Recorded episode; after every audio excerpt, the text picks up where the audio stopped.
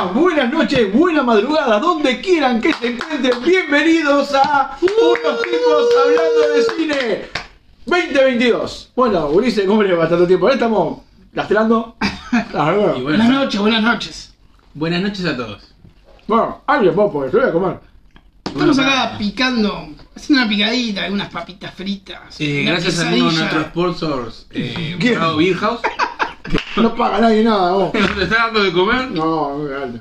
Y bueno, hay que agradecerle a la gente que nos da de comer también, ¿no? Es verdad, es verdad. Bueno, gente, estamos en esta edición, aparte de todo que la comida, un asco. Muy bueno, Este, estamos en la Los edición. de cebolla están buenísimos. está buenazo. Igual así, bueno, así, bueno, justifican lo, lo gordo que están los pibes, así que. Bien de En bien. invierno, invierno cuidarse. Bueno, Y la cerveza está muy rica también. gente, este, bueno, bienvenidos a Este una. bloque es auspiciado por Brahma, la mejor cerveza del Uruguay. Competencia de No, no van a Dado poner Beer. un mango, no van a poner un mango. A tus amigos de Brahma. Ojo que saludos. si conseguimos Dado. Ojalá.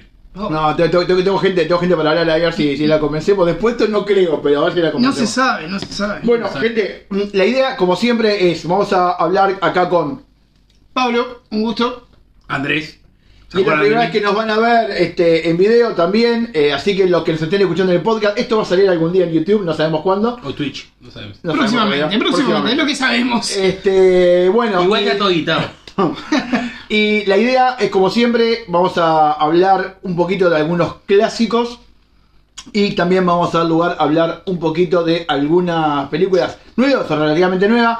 Eh, 2022 seguro, pero bueno, de ahí en más podrá tener uno o dos meses o un poquito más. Y, bueno, como siempre vamos a ir turnándonos, hablando un poco y evidentemente escuchando después los comentarios que tengan para el programa, ya sea a través de la página de Instagram o la página de Facebook. Eh, Andrés, ¿querés arrancar vos estás comiendo?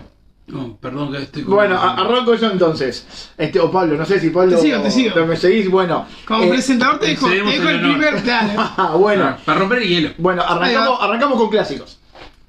Muy si bueno. les parece, o querés arrancar con las nuevas. Perfecto, No, no, no, no, con arrancamos con los clásicos. Lo Bueno, más viejo nomás a lo más nuevo. espectacular. Bueno, yo hoy en día quiero hablar de mi película favorita, que no tuve la chance de hablar. eh, Doy fe, lo escuché, pero además- Sí, sí, no tuve- No hablaste. Increíblemente en todos estos programas nunca hablaste de tu película preferida. Nunca hablé de mi película favorita, estoy con todas las manos engrasadas, pero y yo bueno. lo que a no esta quise altura- fue hablar de mi película preferida. Sí, no, no, yo honestamente no, no tuve la chance, pero, pero bueno. Porque, viste, como dicen que cuando vas y visitas una ciudad, este, bueno, tenés que dejarte algo para ver en la ciudad para poder volver. Bueno, la, la idea era un poquito dejar alguna en el tintero para tener una excusa y volver y hablar de ella.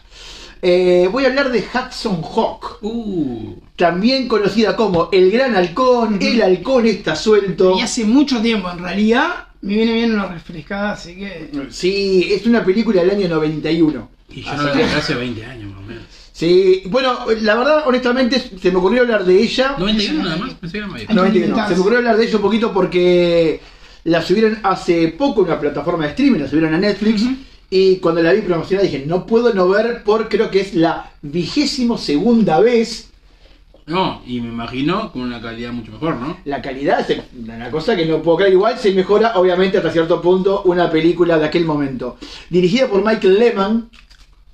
Este, que fue un poco después el acabose del pobre Michael Lehman, porque después de esta película que fue fracaso en la taquilla, una película que eh, costó unos 65 millones de dólares y recaudó 17 y monedas.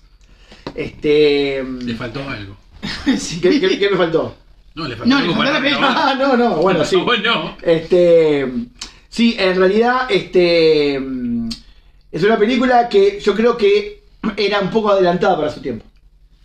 por eso no fue entendida. No, Claro, yo creo que no fue entendida. Yo creo que no fue entendida. Este, bueno, eh, a, a grosso modo, eh, la estrella de aquel momento, una de las estrellas de aquel momento. Mateo. Ahora que me doy cuenta. ¿Mateo? entendido en su tiempo. A Mateo. A Mateo, claro. Me dijo Ah, el músico, Mateo. Yo estaba, yo estaba pensando en los apóstoles. ¿Qué Sí, sí, sí. tipo? No, tampoco fue entendido en su tiempo, Mateo. Calculo que por mucha gente no. Bueno, este. El guion de Robert Kraft y con la colaboración de Bruce Willis, el propio Bruce. Willis, que en aquel Gross, momento gross. era, era una de las estrellas de Hollywood, era uno de los tipos duros, con, con Schwarzenegger, con eh, Sylvester Stallone, eh, y bueno, y después ¿Ya era de los tipos duros en ese tiempo? ya, era- ya era porque ya había sacado The Last Boy Scout. Ah, Era- es verdad. Entonces era- creo que The Last Boy Scout, corregime, puede ser una de tus películas favoritas. No, fue Es- después. Es del 90, ¿no es del 90 o del 93? No fue después. Creo que en ese momento Esto estaba es haciendo Luz de Luna. Luz de Luna, Moonlight. Claro, él, él todavía estaba en ese personaje más eh, light, comedia. Creo que no había empezado todavía la época de las películas de acción. Bueno, este. Habría que ver, habría, habría que ver. Yo, No, bueno, ahora, años. los Sí, sí, años se, se me mezclan un poco, pero bueno. Reparto principal: Dani Aiello, un tipo, tipo duro, caracterizado por las películas de mafiosos y alguna comedia también. Y eh, una relativamente incipiente Andy McDowell, que muchos conocen por, bueno, las propagandas de L'Oreal. Sí. Este, hace poco apareció también en una serie. Todavía muy linda, todavía. Sí, sí, ahora está con un estilo con pelo cano, este, pero bueno, No, sé. los años Sí, nos pasan sí. a todos. Eh, ¿De qué va la película? Igual. ¿De, de- de qué va la película? Opino. Eh, bueno, la película es el siguiente. Bruce Willis es Eddie, es un, es un ladrón experto que está cumpliendo condena y está saliendo de la condena y apenas sale de la condena lo obligan a robar eh, algunas obras de Da Vinci. Entonces, este, reacio porque no quiere volver a prisión, su amigo lo termina convenciendo y obviamente esto es todo un complot de una familia de poderosos, los Mayflower. Este, uno de ellos es Richard E. Grant, que hace poco pudimos ver en Loki, haciendo una de las versiones de Loki. Este, y, y bueno, los Mayflower por un lado, que son unos excéntricos millonarios. Tenemos también a gente de la CIA, Ajá. un grupito escindido de la CIA, encabezado por el gran James Coburn. Uf. Este, y, y por otro lado, también está el Vaticano metido en todo esto. Este, y bueno, de buenas a primeras, Eddie es forzado a robar estas obras de Da Vinci, que conjuntamente, una vez juntadas unas piezas secretas que hay dentro, formarán un cristal que permitirá a los Mayflower producir oro. Este, transformar el plomo en oro, hacer alquimia. Este, evidentemente, Eddie no quiere, pero bueno, se, se ve metido en este embrollo y obligado a este, realizar estos, est- estas fechorías, est- estos, estos crímenes. Eh, en el medio, obviamente, conocer a Andy McDowell y bueno, la historia de amor que todos imaginamos que va a pasar. Es que era una película de acción, comedia, amor. Bueno. Era una mezcla de todo. Claro, ¿qué, qué, cuál es el problema de esta película? Este, y por- yo un poco decía, bueno, no, fue como adelantada a su tiempo.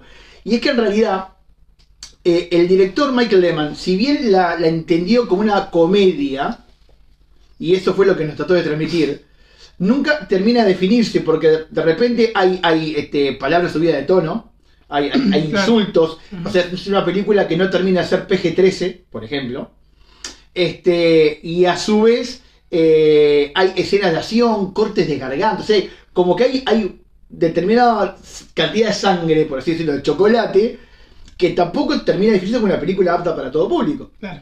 Entonces, este, la gente que fue a ver esa película, sumado al, al humor que tenía, chistes tontos, son dos ladrones de Había mucho hielo. humor negro también. Había, había humor de todo tipo, había el, el famoso slapstick, ¿ah? este humor este, No más... Era una película con la que cualquiera entendiera. No, era una película que vos la, la ibas a ver así y decías, ¿qué acabo de ver?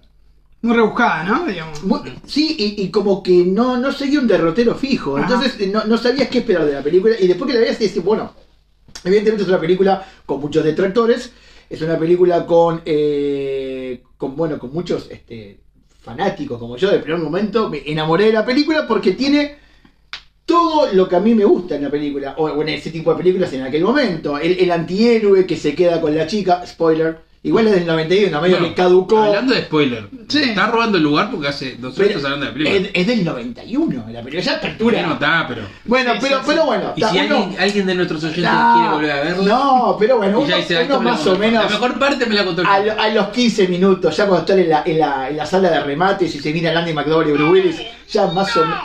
Bueno, ok. Este, ya más o El menos uno, creo que. uno, uno se puede dar cuenta. Este, y bueno, nada, o sea, es una película que, que, que como no siguió un rumbo fijo, creo yo, este, bueno, a la gente le contó entenderla y Ujú. le gustó eh, Le gustó a algunos y a otros en realidad. ¿De qué año es? tanto. Eh, 91. Este, bueno, nada. eh, Cinco años tenía. en- entre actores de reparto podemos contar con, por No ejemplo, con, con eh, David Caruso, que fue después famoso por Oh, aquella serie de, de- policía. No, no, no. No, no. eh, David Caruso, el colorado, aquel de la. sí, David Cameron. Ah, Te faltó, ¿a ves? Ahí tenías que Ahí, ahí tenías que usar Bueno, bueno, ahora. Eh. Se edita, se edita. Eh, y, y bueno, y. Te gusta nada, pronto, claro, después Como, me recomendación, y esto, esto lo recomiendo yo en realidad porque es una película Me que. confundí con Laruso, perdón. Diccionario, Es, es una, es una película que, que yo No, creo que. Que creo que a- a- de, de última, hoy, obviamente, yo creo que si lo ve un millennial va a pensar que es una película que está un poco de modé. ¿Me está diciendo que me estoy estirando mucho? Bueno, nada, No. es una película con muchos errores, con- es una película que está lejos de ser perfecta, pero yo creo que es una película con un humor que de cierta forma es fresco y, y que nos muestra una faceta distinta de Bruce Willis, un Bruce Willis que eventualmente mezclaría ese, ese híbrido de, de comediante con este, Acción. estrella de acción. Ajá. Eh, bueno, estas... es Igual yo creo que es una película que estaría buena volver a ver. A mí me encantó volver a verla. Así que... Escuchame, una consultita la más cortita. Eh, ¿Alguna banda sonora conocida ahí? Bueno, hablando de la música, excelente. Y más, y más en esas películas de los 80. Excelente, excelente que, que mencionen la música, porque en realidad algo que estaba comentando hoy, que yo no sé si terminé de, de- de armar la idea, es que estos ladrones, Daniel Hielo y Bruce Willis, cada vez que van a robar, no tienen luz al reloj. Entonces, ¿qué hacen? Dicen, bueno, Bruce Willis es un experto en la cárcel, esos 10 años que estuvo, aprendió, se aprendió de memoria la duración de las canciones. Entonces le dice, bueno, necesitamos- tenemos 4 minutos 50 para hacer un robo. ¿Qué canción podemos cantar? Y se van cantando, por ejemplo, Swing on a Star. Y, y- y esa es la forma que ellos tienen de controlar el tiempo. Entonces es un poco divertido, bastante divertido para mí, ver cómo ellos van robando y van cantando y se, y se va haciendo una especie de lo que se llama el crosscut. Que no sé si en, en- en- en edición, muchos ya sabrán, pero el crosscut en edición es, te va mostrando a dos personajes en escenas alternadas Claro. asimilando que están, son cosas que están sucediendo a la vez. Bueno, se utiliza mucho el crosscut a la hora de, de de- de- de los crímenes, digamos, Ajá. lo cual este, se va compaginando la música, ellos cantando distintas partes de la canción, lo cual es eh, realmente para mí Esto, muy esto divertido. para nuestra audiencia está re bueno porque está más allá que nosotros ya sabemos lo que está hablando, pero la nuestra audiencia no, entonces. Mira, igual se ve la Muy- cara que muy pusiste, porque buena. se ve. Muy buena tu acotación. Bueno, este, esa es mi reseña del clásico del día. Muy bien. Le cedo el lugar a, quien quiera. Andrés, todo Bueno. tuyo. Vamos, Andrés. En serio.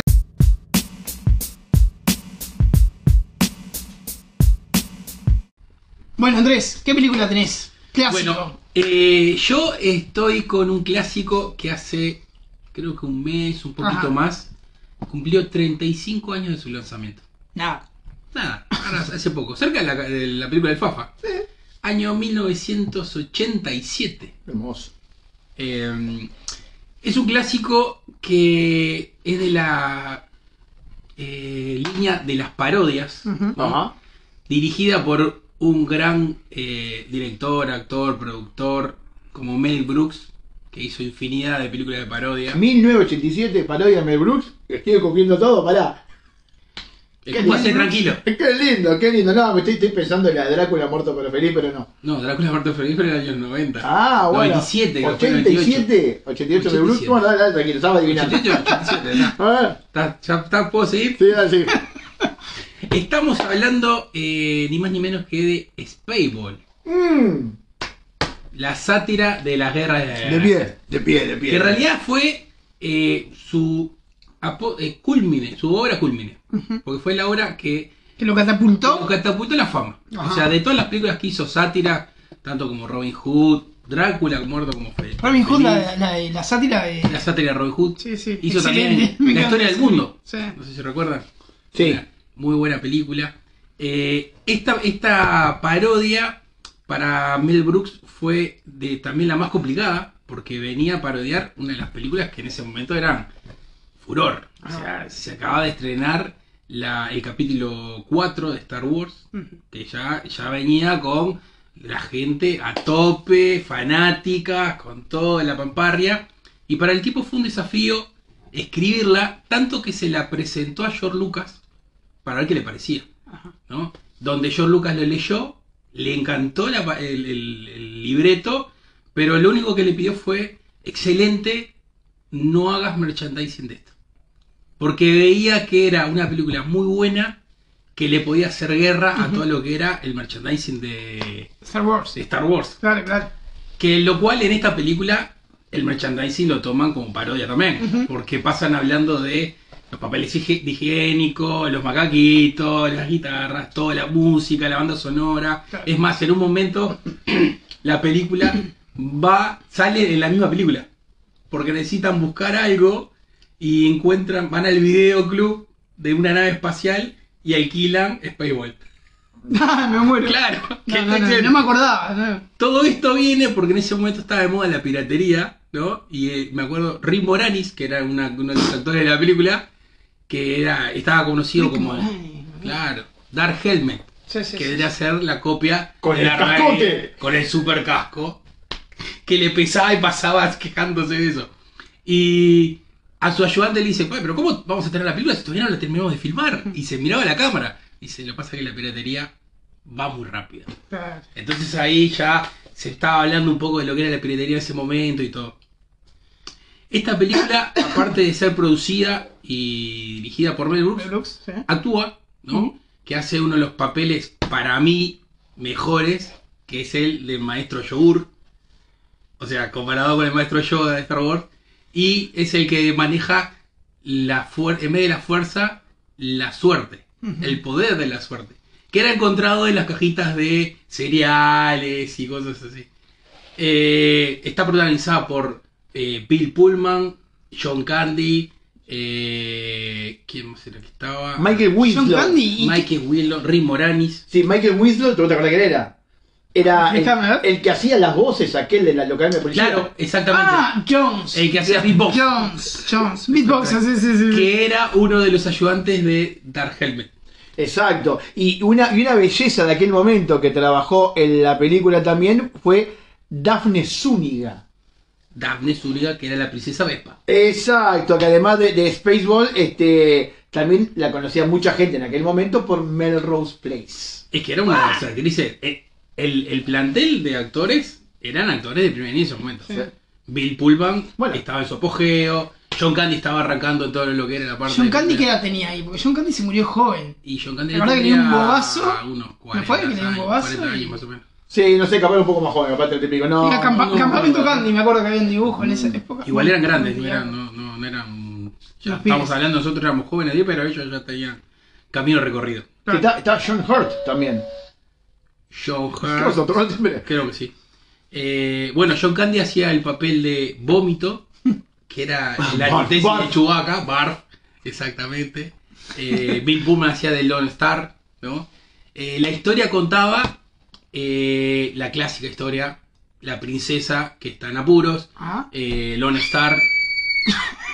La princesa estaba en apuros. Y ahí Claro. Lone Star aparece para rescatarla con su amigo Barf, ¿no? Eh, la cual recorre en toda la galaxia escapando de los Spaceballs, que eran todos los el de casco grande y querían robarle el aire a su ciudad natal de la princesa Vespa. Eh, uno de los personajes que aparece en la, en la película que era muy bueno era en vez de Java de Hunt, Java de Pizza, Pizza Hunt. Ah, Pizza Hut, claro, Pizza Pizza Hut. Chiste. claro. No, no, no, no. Una película que de principio a fin es eh, totalmente hilariosa. Te reís todo el tiempo, eh, te hace recordar lo- la- tu infancia. Yo, después que eh, leí de los 35 años, la busqué en una plataforma ahí en internet y la vi y dije, wow. Sigue estando vigente el humor que tenía Mel Brooks en ese tiempo. ¿Está dentro de tu top 10, digamos? No, no está No. en mi top 10, pero es una de esas películas que te marcaron de chico. Yo, por ejemplo, sí. era fanático de Star Wars. Ajá. Y cuando la vi, me pareció tan original toda la historia y cómo tomaban cada personaje y iban jugando con él, que es una película que la volvés a ver y pensás que la, la largaron hace 4 o 5 años. Ajá. Si no fuera por la imagen que todavía no es wow, porque ya estamos Claro, sí, de- sí, sí, sí. no estaba remasterizada ni nada, pero sí eh, te, te dan ganas de, de- de verla. Y las recomiendo, pues es una película muy buena, que en realidad fue hecha con un bajo presupuesto, solo usaron 25 millones de dólares, Solo eso. solo eso, y tampoco tuvo unas grandes ganancias, 30 y pico fue que llegaron a ganar, pero eh, con el tiempo se transformó en una película de culto para los mismos fanáticos de Star Wars. Que la veían, se reían, la recomendaban. Funcionó mucho mejor en el VHS Sí. que en el cine. Porque era así, la gente la iba alquilada y la recomendaba. Es ubicado. Sí, era fuera de lugar, pero igual. Yo entiendo. Nada que ver. Está, está boludeando. hay que cortarlo o hay Yo no puedo sí, cosa, pero bueno. No puedo creer. Puedes retomar igual. Es la, la última estrofa. No, no pasa Se me queda nada. muy cortado. No, ah, sí. Queso. Queso, ¿qué queso? Estás tirando. ¿Te acordás cómo hacía la. El empalme. El empalme de Mayer? No, pero podés decir la última además, secuencia. tiraba- Ah, no, no, tiraba- no, no, no, Se re, boludo. Yo entiendo, Taba, que tenías que hacer la verdad. Yo ya ahora te dejo, ya está. Pero redondeo la idea. Redondea de vuelta la idea. la idea y, y te Igual, igual corte, igual corte. Es la ansiedad. me quedó mal el. No, es la ansiedad de su primer programa que claro, quiere nervios. Claro, quiero, quiero, Igual- quiero participar, quiero participar. Igual corte. Tiqui, tiqui, tiqui. Bueno, re- redondeando, eh, es una película que recomiendo que vuelvan a ver, Bien. al igual si tienen la oportunidad de ver todas las sagas de películas de Bell Brooks, que son muy buenas. Después de ver Spaceball, eh, volví a ver El joven Frankenstein, creo que era joven Frankenstein o Frankenstein, no me acuerdo bien, que era de Mel Brooks de los años 82 por ahí, Sí. que muy buena. Si no me equivoco, perdón, que te corte No, favor. Creo que Mel Brooks, esto es verdad, creo que fue, 74. 74. eh, no sé si productor o qué historia de los Simpsons, ¿no? Mel Brooks. ¿Lo tenés en los créditos? Puede ser, no sé. Lo, lo que sí ha aparecido en infinidad de, películas eh, infantiles, como estuvo en Transilvania poniendo la voz, eh, en Toy Story. Ah, entonces muy. Te, Sí, te- te- es- se confirma lo de Mel Brooks en ¿Sí? Simpsons, sí, sí, sí. Sí, sí, me parecía, lo veía en los créditos. productor en, del- en la tele de. Y, y- y actuó como él en los Simpsons. Ah, sí, eso sí, indudable, no, no, no me cabe la menor duda. Porque en realidad ha estado en infinidad de programas y todo tipo de programas de cómicos es como un ícono Mel Brooks en ese un sentido. icono único. ¿no? Sí, sí, sí, tal cual. Porque el estilo de él es. Eh, eh, las películas, de, las sagas que tiene de películas sátiras, es el mejor en su género, en ese sentido. Bien. Y bueno, eh, esta ha sido mi recomendación para esta semana y dejo el paso a. Sin duda que, que la van a volver a ver lo que ya la Sí, vieron y, y- los que no la vieron, digo. Y, y estaba chequeando recién Mel Brooks, que todavía está vivo Ajá. con 96 años. 96. Ah, mirá, esa, esa info no la tenía. Opa. Impecable. Bueno, Andrés, muchas gracias. No, por- espero por- que les guste la recomendación y cualquier cosa. Acepto cualquier tipo de críticas, Sugerencia tanto eh, para todos. Bueno.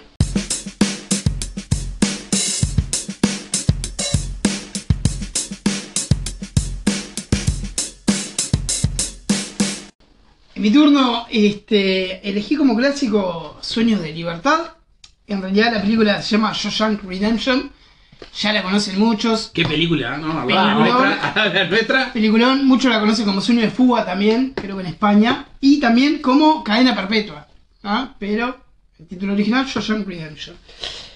Básicamente, no me quiero extender mucho tampoco como los muchachos. Eh, está, ¡Ah! ¡Uh!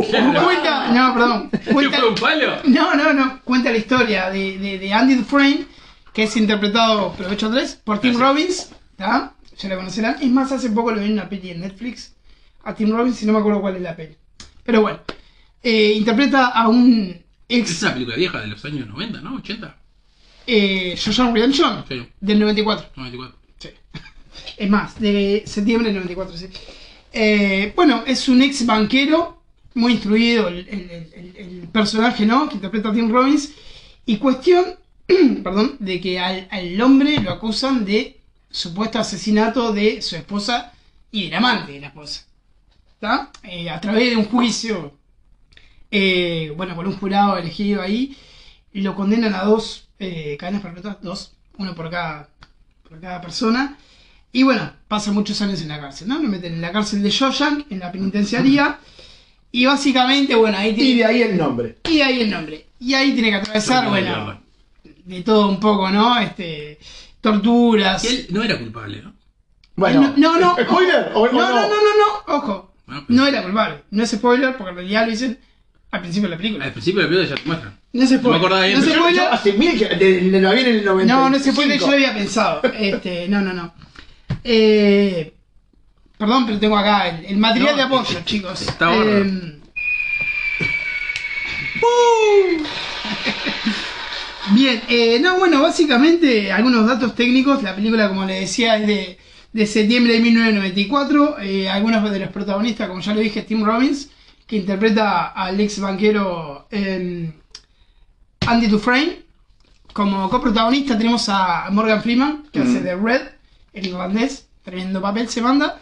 Eh, también tenemos a ver, William Sadler está. es William Sadler, que hace de. ¿Quién? De Haywood. De Haywood. Haywood. Y después tenemos el alcaide. ¿Te acordás que lo interpretaba? Pa, eh, no, no, no, no. ¿Quién es este? Al alcaide lo hace Bob Gunton. Ujú. Tiene otras películas que yo no Sí, sí, el, el alcalde Norton. Y después, pará, como otro papel importante tenemos El a, de que hace de, de, de Box, que es uno de los reclusos, que el, el actor es Mark eh, Rolston. Me acuerdo del loco en, por ejemplo, una película de, de Jackie Chan, Rush Hour, ¿te acordás? No- sí, me No acuerdo pero no, no, me acuerdo. de, de la CIA. Bueno, está. No importa. Eh, bueno, básicamente ahí la trama eh, transcurre en la cárcel. Eh, Andy, obviamente, como es inocente, se quiere ir, no. se quiere escapar. Eh, y bueno, hace mucha amistad con, con Red, con Morgan Freeman. Eh, el loco muy instruido, bueno. Sí, me acuerdo que le quiere dar clase a los presos. Sí, ayudar como que se están. acomoda un lugar en la biblioteca, eh, le da clase a los presos, bueno, este, y, y el loco va ganando cierto, cierta confianza con el alcaide. Bueno, no quiero spoilear mucho, pero la recomiendo totalmente. Eh, algunos datos técnicos que quería contar. A mí me Eh, pasó con esta película que Sí. la vi en video, Ujú. ¿no? Sí. No la vi en cine porque era muy chico. obvio. Pero me pasó que cuando me la recomendaron por primera vez, Sí, que no, esto una masa. ah, es una masa, me iba a dormir, Gracias por el pie. Aburrida, pero la verdad, cuando me insistieron que la vea, eh, después de verla dije, wow. Para mí la actuación de Morgan Freeman es buenísima. Es buenísima, es buenísima. Y te voy a contar una, una perlita ahora de Morgan Freeman, pero te quiero contar algunas cosas. Para, para Sí. la del discurso inicial de la cárcel, contame esa. ¿Cuál? La, la de la pelota de béisbol. Ah, la, la, ¿La la. tenés? Ah, tengo, tengo, tengo, Ah, yo no la tengo, yo no la tengo. primero, Nuestro te- público te quiero comentar que, que fue dirigida por eh, Frank Darabont, que eh, aparte fue el guionista Frank Darabont, que se basó en la novela de Stephen King. Sí, claro. Eh, otra parte de Stephen King. Está la novela que fue una novela corta, se llamó Rita Hayworth y La redención de Shawshank. ¿Está? Ya te la cuento la perlita. Eh, resulta que Stephen, Stephen, eh, ¿cómo es? Stephen King no, no, no cobró regalías. ¿ah? Cuestión que Stephen King no cobró ese cheque de 5 mil dólares que le correspondía por derecho a autor. Bueno, pasado un tiempo, lo- el loco lo cobra y se le devolvió al director, ¿tá? diciéndole, abro comillas, en caso de que alguna vez necesite para la fianza. ¿ah? Una, una referencia ahí a, a la cárcel. Eh, ¿Qué más contarle? Bueno, tiene una duración de 2 horas 22 minutos la película, o sea. Pero increíblemente Es es un- una película muy larga Pero no te aburrís nunca. Y cuando termina decís, ay, me gustaría ver Del minuto 1 al minuto 142, que no te aburrís. Es que yo cuando la iba a ver dije, ah, esto es una masa, dos horas y pico. Sí, bueno, sí, sí. pará, yo puedo contar la perlita porque pensé que ibas a contar la de la Contale, pelota de béisbol. otra. No, no, contale. La. ¿Es la de la pelota de béisbol? Sí. Eh, bueno, una, una es esa, una es esa. Bueno, no, la de la pelota de béisbol es que, el honor de- es que, Sí, claro, sí, es que, es que el contar la tipo, es No, que el tipo, tengo otras dos. sí, sí, sí, es que el tipo, no salió. tus, tus ojitos están muy bajos. Ahí va, sí. Tingling, jaja. Ok, no, la perlita es que mm, eh, cuando estaba filmando hay un, hay un discurso inicial de Morgan Freeman este, en, en la, en el patio de la prisión, Exacto, esa. esa, y este... Cuando y- se presenta con Andy. Exacto, y, están tirando la pelota de béisbol. Esa toma, esa escena, llevó filmar nueve horas. Exacto. Y, y acoto que Morgan Freeman no se quejó en todas las nueve horas. No, es más, al, al otro día cuando... Ay, ¿Cómo aparece? Aparece con un cabestrillo Una, una muleta, ¿eh? Sí, sí, sí. Este, porque... pelota. Sí. Pero el tipo nada. Mutis, nada. Porque, para, profesional. para, ¿cómo era la? Porque en la escena el loco tiraba la pelota y hacía, hacía un, un speech. Claro. ¿Está? Ah, tiene la Y pelota. sí, pero ¿qué pasa? Como demoraron nueve horas en filmar esa escena, el tipo, pa, tirando la pelota a cada rato. A cada rato, nueve horas tirando la pelota, da igual. Sí, sí. Tal cual. pobre, este, arruinado. Tal ¿Qué otra palita tenés? Eh, lo otro, bueno, es la película favorita de Morgan Freeman como actor. es- dice Mm. que la, la favorita de él. Y la última, dice, eh, bueno, ¿quién fue pensado para el papel de Red que hace Morgan Freeman? Clint Eastwood, Harrison Ford, Paul Newman, Gene Hackman, Robert Redford y Robert Duvall. ¿no? Todos fueron pensados para el Que nenes. Sí. Para la misma pelota. El personaje de Red en verdad era eh, un irlandés, como dice la película, pero era un hombre blanco, pero bueno, estaba por la voz grave y demás. Y por un aspecto autoritario eligieron a, a Morgan Mm. Freeman.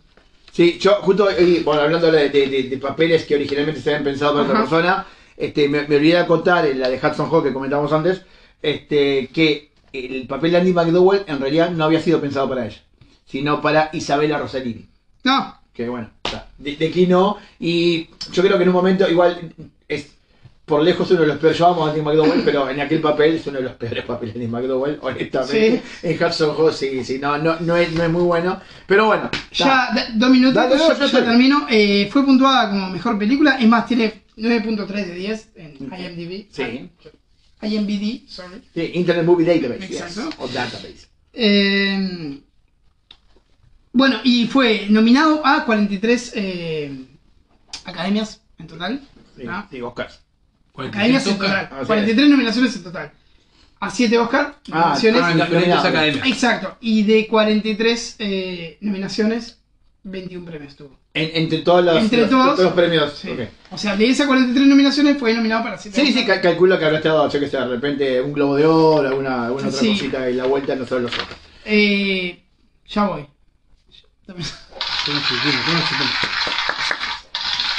No, quería hablar un poco de la taquilla, ¿ok? Gracias, Fafa. Contó con un presupuesto de 25 millones de dólares estimados, de los cuales recaudó solamente Estados Unidos y Canadá 28 millones, casi 29. O sea, casi 4 millones de dólares más. Son Estados Unidos y Canadá. Eh, fin de semana de estreno en Estados Unidos y Canadá, 727 mil dólares. Y recaudación en todo el mundo, 28 millones. O sea, el presupuesto estimado al principio, seguramente que no usaron, no sé cuánto no usaron, pero definitivamente tuvo utilidad, ¿no? Sí, sí. Sí, igual ese tipo de películas en esos tiempos, Sí. las utilidades que pedían las mismas, eh, em- eh, ¿cómo se llama? Estudios, era mucho menor de lo que era mucho más eh, ahora. Sí, igual, mm, me decías 25 millones de presupuesto y 28 millones de recaudación total. Sí, Bueno, sí, en realidad la ganancia pero lo que pasa es que el, presupuesto es estimado y aparte que no usan todo, obviamente. Bueno, yo. no, no, se, se usa casi Sí, todo, o a veces más, pero eh, también yo creo que, que- que es una película, como nos pasó a muchos de nosotros, que, que no la vimos en el cine, Mm. y evidentemente pues generó unos ingresos considerables al ser, este bueno, producida en VHS en aquel momento, dividir perdón. luego... Diego, sí. lo, lo que me llama la atención es esto, ¿no? Recaudación en todo el mundo 28, casi 29 millones, pero en Estados Unidos 28, o sea, 700 y pico. sí, Sí, o sea, eh, una diferencia de 100 mil No, dólares. no, pero lo que... lo que- No, no, lo, lo- lo que puede pasar es que no se haya estrenado en cines en otros lugares salvo en Estados Unidos Y en Canadá, claro. y, y en Canadá. Este, entonces Sí, convengamos que el, para el- el cine en esos momentos en el mundo no era tan popular. Estamos Nosotros, hablando por ejemplo, 94, ejemplo. en el 90 acá habían dos cines. Ah, de- las salas de cine. Ahora sí, las salas. Y perdón. Sí, no, yo, yo no difiero con eso. Yo, yo sí creo Yo que. creo que si buscas la estadística, ¿cuántas salas de cines existían en los 90?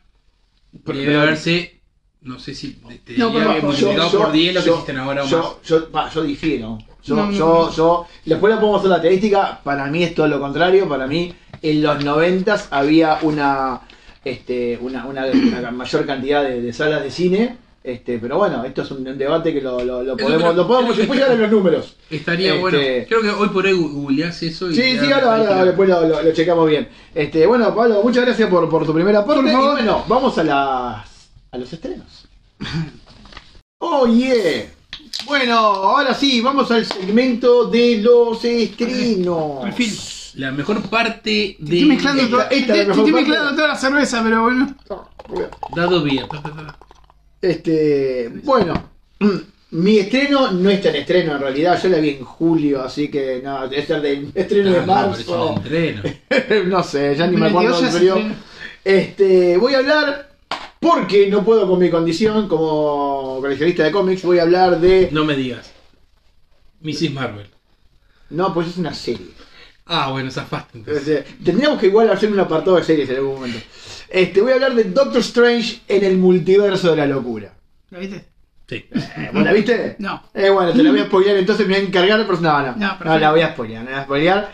Eh, bueno, la segunda entrega, muy esperada para muchos, para otros no tanto, y un poquito decepcionante para varios. Como por ejemplo para mi querido amigo Andrés, que se durmió en la sala de cine. Tuviste un lapso ahí. Y lo que pasa es que en realidad yo esperaba eh, la primera, pero con la ansiedad de más de la primera. Y, Bien. ta, y faltó algo, faltó algo, faltó algo. Pero ta, está, estaba bien. A mí. Yo a- creo que debe ser una sucesión de tantas películas de Marvel que hemos visto. Ah, bueno, ahí va. Que hay ya- un desgaste. Hay un ya- desgaste. ya es difícil encontrarle la vuelta a. Vos cuando tenés ya una fórmula que funciona, está bien. Ya sacar esa fórmula y hacerla diferente, creo que eso es lo más difícil. Bueno, sí, en, en realidad, este, quería hablar un poco también de eso, eh, de- del... Nosotros al principio con Marvel, con el MCU, estamos acostumbrados a una, dos, tres películas por año. eh, y ahora la sazón tenemos entre películas y series, tenemos como 10 producciones por año, 12. Entonces Sí, es una sí. locura y es demasiado. Esto, y sobre todo, esto te va a sonar a vos, Andrés, más que, más que a Pablo, por un tema generacional también, un tema de, de- de gustos musicales que compartimos. Este, es un poco, eh, voy a hacer un paralelismo medio extraño, pero un poco lo que Ya, pasó ya a dónde te dirigís. con el glam, Glam rock. metal, con el glam rock, exactamente. Cuando llegaron las bandas originales, Motley Crue, eh, Bon Jovi si se quiere, Cinderella, sí. bueno, que ya venía de antes, pero digo, entonces se- hubo un boom con esas bandas, este, Después Riot. la segunda generación que dijiste bueno, bien, Poison, Lowness. sí, eh, No, eh, Rat. Warrant, ok, Y empezó a decir, "Oh, está bien, sigue. Da, pero después tercera, cuarta ola, quinta, y ya un momento que el Bueno. mercado se saturó. Este, y creo que acá está sucediendo lo mismo con algo, eh, con un producto que daba para, para tener durante años y años y años, porque en realidad el consumo del superhéroe es algo que se viene dando este, desde los años 50, 60 de forma masiva, digamos, aunque si bien en el mundo cómic tuvo una caída de los 60, al punto de desaparecer casi Bueno, convengamos que ya estamos cerca de los 20 años. Del, ¿No? del MCU, digamos, como lo ¿Cuál- conocemos con, con Iron Man, con- con- con Iron con Man. primera. Sí, este. Fue en él. Sí, nos, nos estamos contando las películas de X-Men, que en realidad el MCU como tal, como proyecto macro, no existía. Sí, sí, sí. No, sí. pero eh, las, las X-Men en ese momento estaban fuera de Marvel. Sí, No, eran de Sony, Sony, creo, claro, sí, este, pero bueno. Pero. Que Marvel arrancó. Me en el 2000, por ahí, 2000 y pico, 2004. Eh, 2002. si, si no me equivoco, te diría que Iron Man 1 del 90 y pico, 93. Antes todavía. ¿eh? No, Sí, ¿cuál Iron Man? Iron Man, La uno. sí. eh, ¿La 1? ¿La de Robert Downey? Sí, es más. No, el 90 y este, pico. No, estoy, estoy tirando cualquiera. Tiré, No, tiré pasa 93 el y dije, 2000. ah, no, 2008, nada que ver. Claro, Ah, no, me- no, me- no, me no, no, parecía. Tiré cualquier Pará.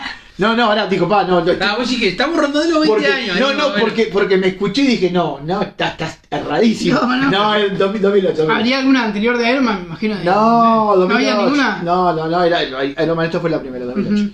Este, pero bueno, sí, más o menos estamos casi, que estamos en 16 años. Por eso, sí. Este, bueno, nada. Eh, obviamente, eh, eh, como decía, era un producto que por ahí daba para, para, para extenderlo en el tiempo y bueno, la necesidad de hacer plata, de, de, de- de, bueno, de, seguir explotando un producto este, y, y- y la preferencia del público este, va, a ser, va, va a terminar siendo su propia muerte en realidad. Va, va a terminar saturando el mercado de tal forma que la gente ya va a optar por otra, este, otras opciones en Yo creo que una de las cosas también que está pasando en el universo de Marvel, que capaz que está eh, para otro momento y no para ahora tocar el tema, Sí. es que está dejando demasiados baches en el camino, ¿no? En, en otras, en algunas películas.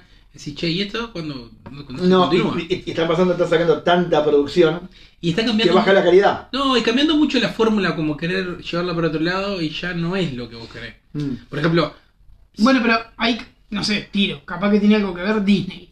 Como eh, que compró en realidad el, lo que es el MCU. No sé, capaz que tiene algo que ver la Eh, intervención de Disney. Estoy tirando y eso- Sí, sí, eso te- puede- tiene, que ver, tiene que ver como puede tiene ser- que ver con lo que están haciendo con Star Wars. exactamente iba a hablar de eso.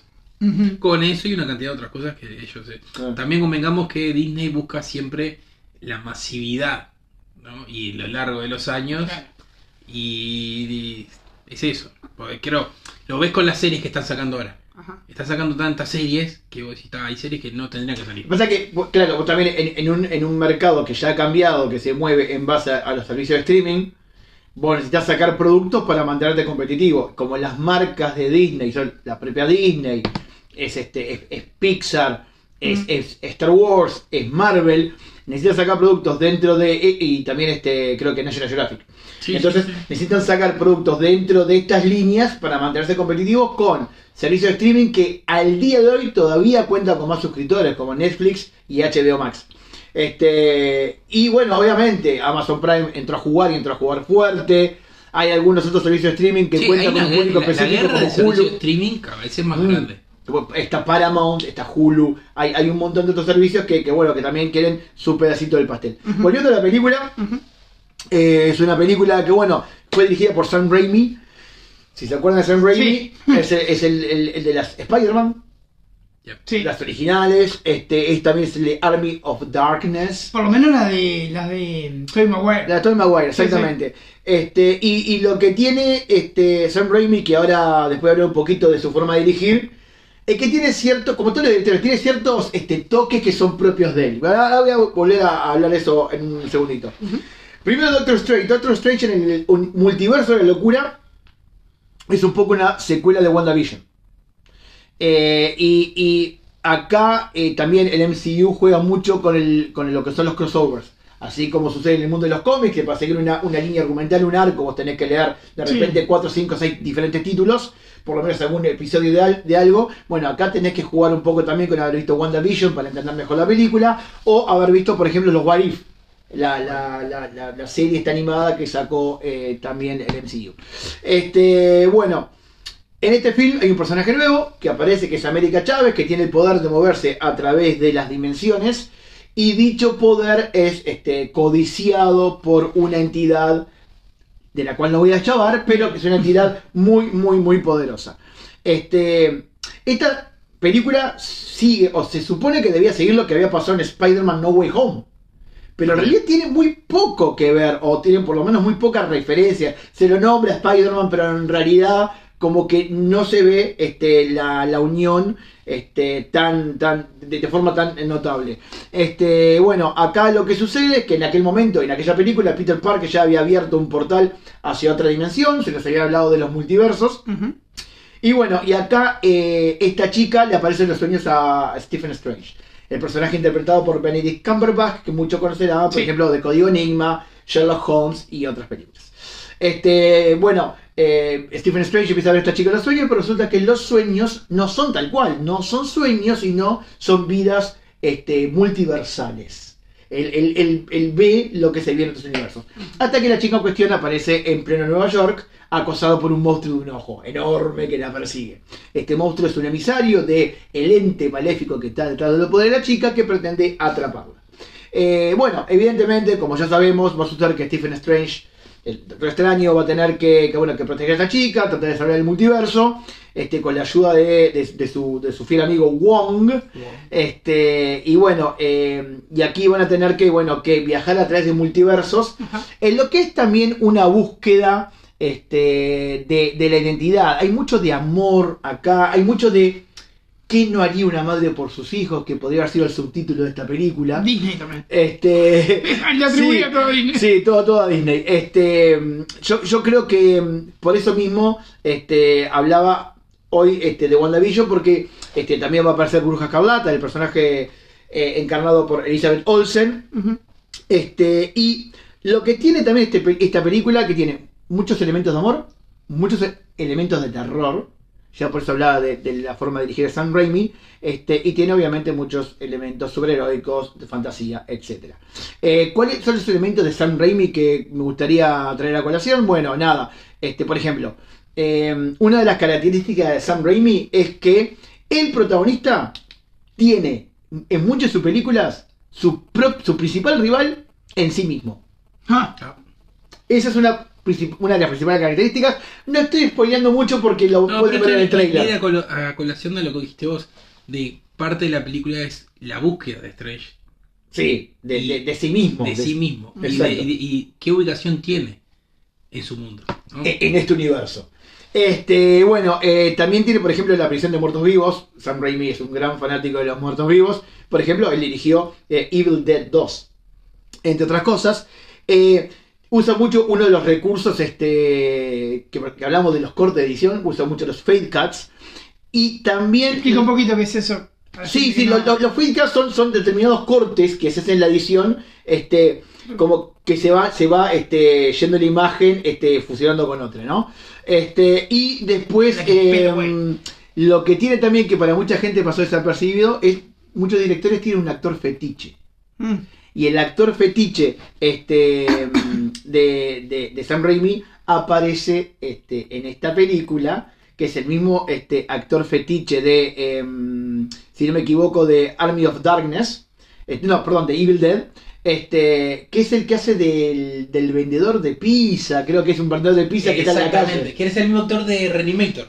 Exactamente. Y hay una escenita, que no quiero contar mucho, pero donde la- el actor se pega a sí mismo, que bueno, y eso es, es un chiste interno, porque en realidad en, en Evil Dead el actor se pegaba a sí mismo. También Porque su- la mano estaba poseída. la mano estaba poseída, exactamente.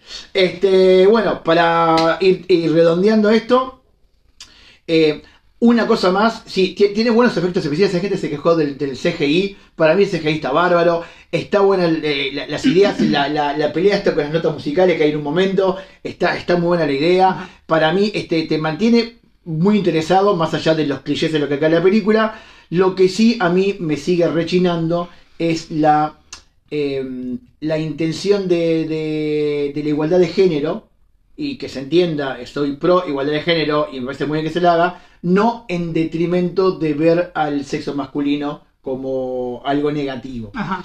Este, y no también para tomarse determinadas licencias que se toman acá y que quedan como que muy obvio que le queremos dar. Este, Esto, esto nos van a dar un palo. no, bueno, pero, Pero- pero es mi opinión Porque- y, y me hago Oh, oh, cargo. pero pará, Yo oh, entiendo tu opinión, pero las feministas, viste cómo No, son. no, obvio con B, Por decir Ah, esto, sí. ya. No, pero, pero. Con B corta pero- o larga. No, pero a ver, que se entienda bien. Este, desde un muy buen lugar lo que digo es, yo eh, estoy de acuerdo con, con- con todo este de la igualdad de género No, en sí, te pantalla, entiendo, te entiendo. pero por ejemplo, en Eternals, el personaje principal, que es Ajak, Ujú.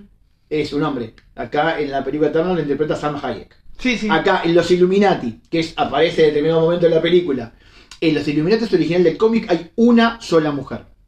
¿no? Que es Medusa. Acá es la mayoría mujeres.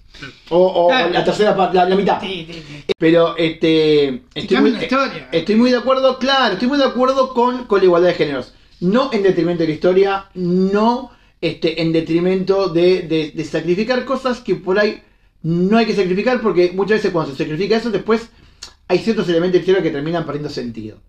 Este, por ahí no sé si ese es el, caso puntual, pero sí es el de otras producciones. No. Bueno, por acá lo dejo y este Bueno, y procedemos Diego, al muchas gracias. Bueno, yo voy voy a hacer eh, mi introducción, eh, va a ser un poco más cortita que Diego, que Sorry. para no aburrirlo, por favor, Sorry. ya se nos están acabando los cartuchos. Eh, y voy a hablar de, como hoy hablamos de un clásico, ¿no? En realidad ahora voy a hablar de una película nueva que salió en 2022, Bien. pero que también es un clásico. Bien. ¿Qué es? Sí. Top Gun Maverick, que debe ser Top Gun 2. 2022, claro. Que en realidad esta película salió en 2022, pero fue aplazada. Tenía que haber salido en 2019, pero a raíz de la pandemia, porque justo se iba a estrenar en junio de 2019, eh, a raíz de la pandemia Aplazó todo. se aplazó, se empezó a aplazar, se empezó a aplazar, hasta que hace más o menos 3-4 meses por ahí fue lanzada. Eh, ¿Qué es esta eh, Top Gun 2? Es un poco lo mismo de la primera. En, en sí es una, una película sobre guerras de aviones, eh, Estados Unidos con su poderío armamentista y todas esas cosas que ponía un poco en pie en la primera película. ¿Cuál es la diferencia ahora? Que es eh, Tom Hanks, no, eh, perdón, Tom Cruise. Tom Cruise, disculpe. Me tenía que mandar una. Eh, Tom Cruise que ahora se enfrenta a gente mucho más joven que él, ¿no? Que una de las cosas que tiene, a mí es una película que me gustó bastante, pero una parte de la película que no está buena es que hay clásicos que a veces hay que dejarlo como clásicos y no volverlos a hacer. Como Footloose, que ya comentáramos. Exactamente. ¿Por qué? Porque en realidad eh, los personajes que volvieron a ser más o menos algunos los mismos, eh, ya estaban eh, en una situación eh, en decadencia física Claro. que también, yo qué sé, vos los mirabas y decías, está, está bueno, pero en realidad está hecho pedazo. Claro. Por ejemplo, el caso de Val Kilmer, que fue traído para esta película, que en su principio no sabían si lo iban a, a- iba a actuar o no iba a actuar, porque tiene un cáncer de garganta y no podía hablar. Sí, de hecho creo que tiene una traqueotomía o algo. Tenía creo que un tubo en la. ¿No? Eh, algo, algo tuvo así. Eso puede ser. Val no sé. Kilmer me parece, Eh, sí. sé, sé que tenía un cáncer de garganta y que terminó hablando. la- la- las palabras que usó eran Sí, por sí, una sí, sí.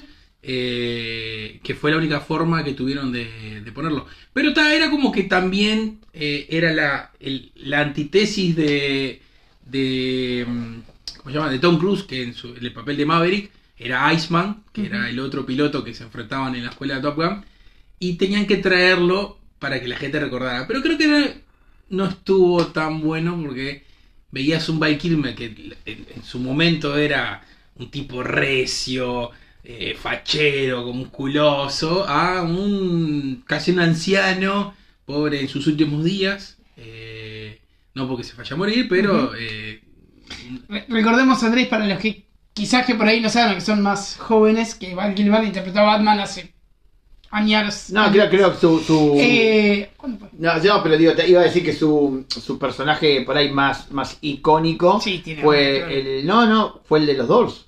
Cuando hizo de eh, Jim cuando Morrison. hizo de Jim Morrison. Sí, también. Sí, sí, sí. Sí. Fue uno Eh, de los más populares, eso sí es lo más icónico. Eso es cierto, sí. Yo Sí, creo no, que pero- en el personaje de Batman fue donde él llegó a, a la cima. Eh, bueno, ta, esta es una película que tuvo eh, unos 140 millones de dólares de inversión y logró vencer los 1.400 millones de dólares. En el mundo fue una de las películas más vistas después de la pandemia. ¿no? Eh, llegando a pelearle en primer lugar a Avatar y Titanic. Eh, increíblemente, también fue una película muy protegida, no Sí. estaba en ninguna plataforma de streaming eh, pirata, por así decirlo. Si uno quería buscarla, no estaba. Era una película que se, cada vez que estaba en alguna plataforma se bajaba. Eh, porque una de las cosas que apuntaron mucho fue a eso, a cuidar el producto. Y la gente tenía que ir al cine. Porque la idea era que la gente volviera al cine. Sí, vos dijiste cuánto es la recaudación? 1.400 millones. por ahí. 1424 millones, Ah, exacto. Exactamente los 24 Pero perfecta la estrategia, en verdad. No, no, no. Es que, es- es que uno de los grandes temas que había era cuando se hacía se hizo la película es, Ajá. che, tenemos que buscarle la forma de atacar el mundo pirata. Porque hoy está lleno de plataformas que uno después que salió en el No cine... a la piratería, chicos, por favor. Es que si no, no tenemos de qué vivir. Ese es el tema. Eh, y bueno, una de las cosas que tiene buena esta peli es que trae. Cualquiera. Che, vamos a seguir dándole, ¿no? No, no, no, Pimba, no. pimba. No, no. Vas a tener que editar todas las cosas. Eh, eh, ya me sacaste. Esa jugada, tipo, No te preocupes, ya se edita todo, vale. burbuja, aparte. bueno, Andrés, No, aparte me mataste lo de Tony Scott, boludo. que mató eh. Qué mató. ¿Qué? Bueno, eh, volviendo, es una película que es muy divertida eh, para ver, hace recordar todos los tiempos de las bandas de los, como hablamos hoy, de hard rock de los 90, del 2000. La banda- la ¿el banda sonora buena? muy buena, ¿sí? Eh, la película lo que tiene bueno, tiene muy pocos efectos especiales en computación. Eh, Tiene es- poco CGI. CGI. Es todo hecho con aviones reales, eh, en locaciones reales. Lo- lo- lo- una de las cosas que más se, se buscó es que fuera lo más real posible, rememorando lo que era la primera película. Esto, como todo, es el superhéroe americano, donde Tom Cruise eh, termina siendo Patriotismo a full. patrulleando a full, tiene que combatir con eh, chicos con 20, 30 años menor que él, que Ajá. piensan que está este veterano, ya se retiró, no puede con nosotros, y la clásica que termina enseñándole a base de experiencia y, y, bueno, y ser mejor que ellos, eh, que los puede liderar en estas misiones. Bueno, ya estamos llegando casi al final, ¿no? Yep. Y- sí, Eh, exactamente. Bien, bueno, la película que elegí se llama The Black Phone, el teléfono negro. La vi hace poquito, la verdad, la vi hace unos días. Este, y me encantó, me encantó porque es eh, de terror. Género terror. terror, con un poquito de misterio. Eh, y me encanta porque actúa Ethan Hawke, que hacía mucho que no lo veía. Ah, mirá. Ah. Sí, bueno, Ethan Hawke en realidad, si vos lo viste, lo viste Moon Knight, Es verdad, es verdad. Caballero Luna. Está, pero en ¿Qué películas año? no, eso es No, una en serie. Ah, ¿y de qué año es la serie de este, Este año? año. 2022. Ah. Bo- Bueno, me encanta Ethan Hawke. Entonces está. Dije, "Ta, la tengo que ver, vamos a ver qué onda.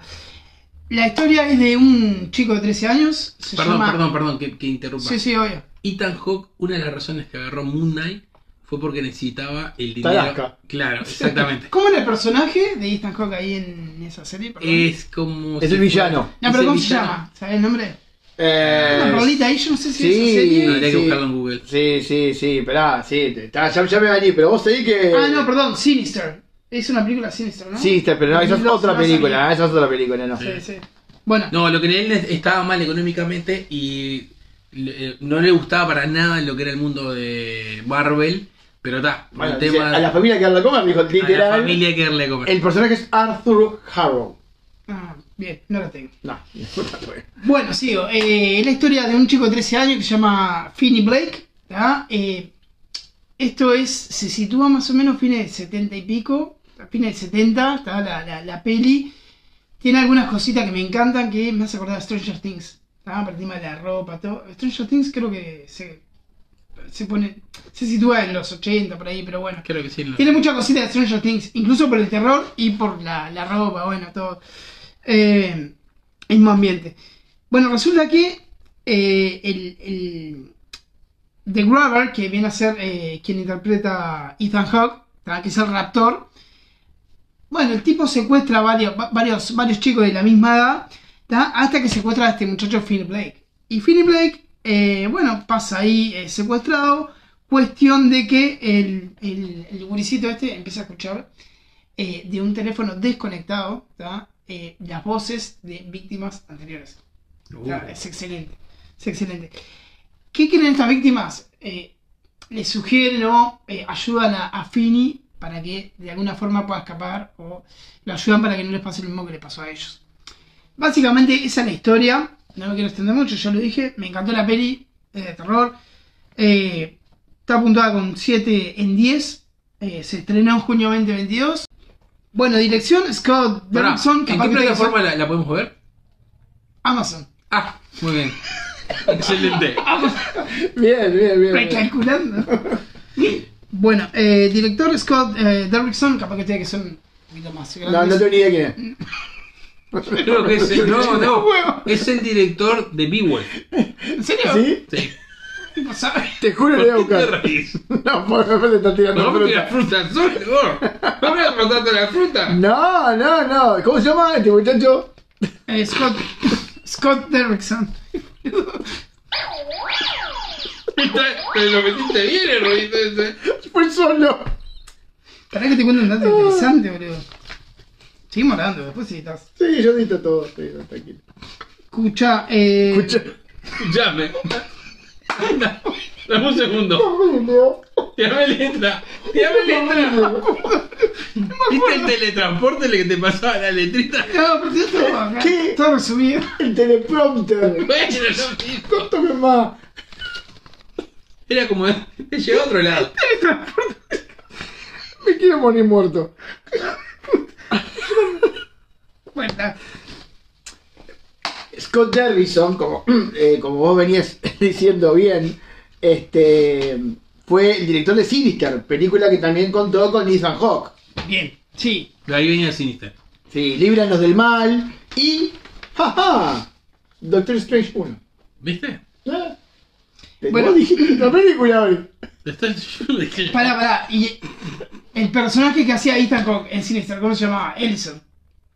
Ellison, o como quiera Sí, ponele, no tengo ni idea. Pero Bueno, yo te- te lo busco. Ellison. Bueno, el personaje de esta película, también de, de Black Phone, Sí. se llama igual que, que en Sinister. Se llama eh, Ellison. Ah, y era una continuación de la película. Ah, mirá. No sé si es una continuación, la verdad ese dato no lo tengo, pero, pero sé que son el mismo, el mismo nombre del personaje. Ni siquiera sé si es el mismo personaje.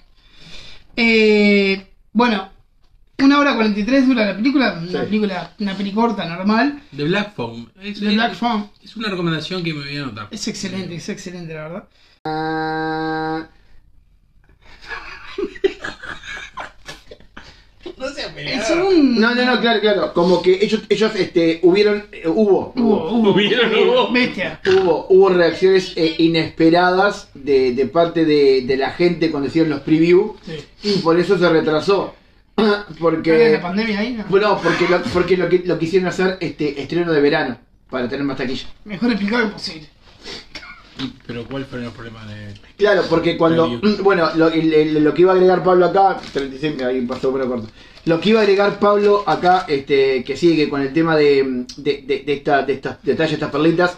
La película iba a ser lanzada y como todas las películas hace un preview con gente este, para, para, para, bueno, para ver la reacción del público, etcétera Y como la reacción fue mucho mejor de la esperada, se decidió Sacarla en verano. sacarla en verano para que su éxito comercial fuera aún mayor. Sí, sí. Por los gurises, en realidad. ¿Qué También por las vacaciones. eso que uno tenga una película para sacar y diga, "Ta, esto no va a gustar? Bueno, o, o lo contrario, cuando vos tenés películas terminadas, como ha pasado recientemente con, por ejemplo, Batgirl, que sacaba, la chica ya estaba terminada, y... La cancelaron. Y se canceló. Eh, directamente se dijo, bueno, no sale, y no sale porque no, no va de la línea con lo que, lo que queremos hacer del DCU, etcétera Y bueno... este, Escuchá, cierro en serio con la taquilla, mirá. Dale. Contaba con un presupuesto estimado de 18 millones de dólares. Y lo mismo, eh, en cuanto a Estados Unidos y Canadá, tuvo una recaudación de 89 millones. Ah, muy buena. Mal. Eh, en un fin de semana en esos mismos países, 23 millones. Para una película así de tan bajo presupuesto, Eh, bueno.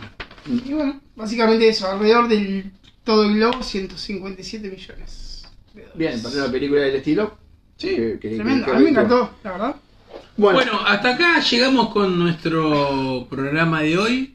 Eh, ta, eh, redondeando un poco lo que fue este lindo, nos divertimos mucho, creo. es verdad, comimos Este bien. programa, comimos bien, tomamos algo rico. eh, y espero que les haya gustado, ¿no? Y si no, bueno, Audiencia. ya tienen el Instagram, se pueden acercar. Este, estaría bueno que también si alguien quiere, eh, Sugerir capaz alguna Su- película. sugerir alguna película comentar, o- sí, algún clásico, si quiere que, que lo comentemos acá, o género, exactamente, o por ejemplo, así como hicimos en su momento, yo que sé, un especial Keanu Reeves, si queremos hacer un especial de, yo que sé, de Tarantino, un especial de Clint Eastwood, bueno, este, nada, escriban por ahí y... Ta, y una noticia que quiero dar ahora, que estábamos pensando, es eh, vamos a empezar a poner los links de las películas que recomendamos para que la gente las pueda ver, Perfecto. que eso es algo innovador.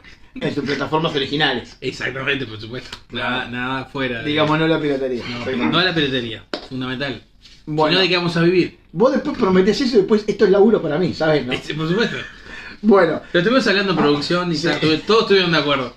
Bueno, ¿Con mal o qué? bien podemos terminar el programa. bien, bien. El- Eh, vamos, vamos, vamos todavía. Bueno, bueno, gente. queremos agradecerles a más que nada a Prado Beer House por habernos eh, servido este lunch. Eh, Pilsen y Brahma por habernos aportado unas cervecitas para también contribuir a esto. Y no quiero olvidarme también Chicos, los... sí, perdón De- Andrés. eh, Ferretería Luis Alberto, que, está, que siempre nos tiene todos los tornillitos en orden. Eh, gracias. No sé si tenés algo para decir, Fafa. No, no, pueden visitar el blog fafaspeaks.blogspot.com donde comentamos películas este, y ponemos links a las películas Es su plataforma a sus plataformas originales como No la corresponde. piratería. No la piratería. Este, y, y bueno, pueden seguirnos por, por Facebook o por este también por, por, por Instagram. Pablo, no, bueno, muchas gracias a los dos por haberme invitado al primer programa. Espero No, que me sigan favor. convocando. Eh, saludos a, a todos, muchas gracias por, por escucharnos. Y quería mandar un saludo especial, si me permiten, Por favor. ¿Cómo no? eh, al grupo de gente rota que tenemos en WhatsApp. No sé qué hago acá todavía, la verdad. Este, pero bueno, voy a nombrarlos a todos porque después me dicen, no, mira, me dijeron. Vale. Eliana, Ana Laura, Anita, Carla, Fabi, Geo, eh, Julie, Luli, Jackie, eh, Mary, Romy, eh, Carlos Pato y Jan. No espero menos que nos Perdón, escuchen. pero. Me imagino que están todas ansiosas de escucharlo. Sí, ¿No? me dijeron, sí, estamos así, estamos a escuchar. Así que bueno, y a la familia y a ustedes, de vuelta. Muchas Bueno, gracias por la invitación. Eh, muchas gracias por esta noche y hasta la próxima. Hasta la próxima. Chao. Chao, chao.